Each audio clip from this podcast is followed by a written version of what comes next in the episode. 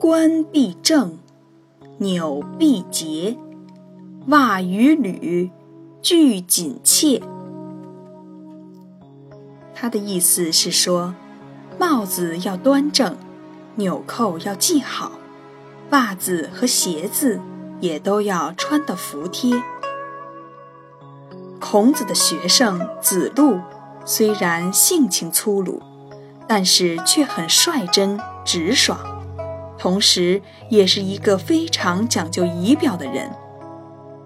有一年，魏国发生内乱，正在国外的子路听说以后，急忙返回。有人劝他，现在国中十分危险，去了很可能遭受灾祸。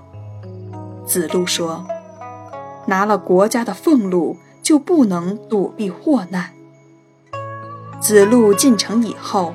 想帮助国君平叛，结果因寡不敌众，被敌人的武士击中，帽子上的缨带也被割断了。子路知道自己难逃一死，立即停止搏斗，说道：“君子虽死，但不能让帽子脱落而失礼。”于是从容地系好帽带子而死。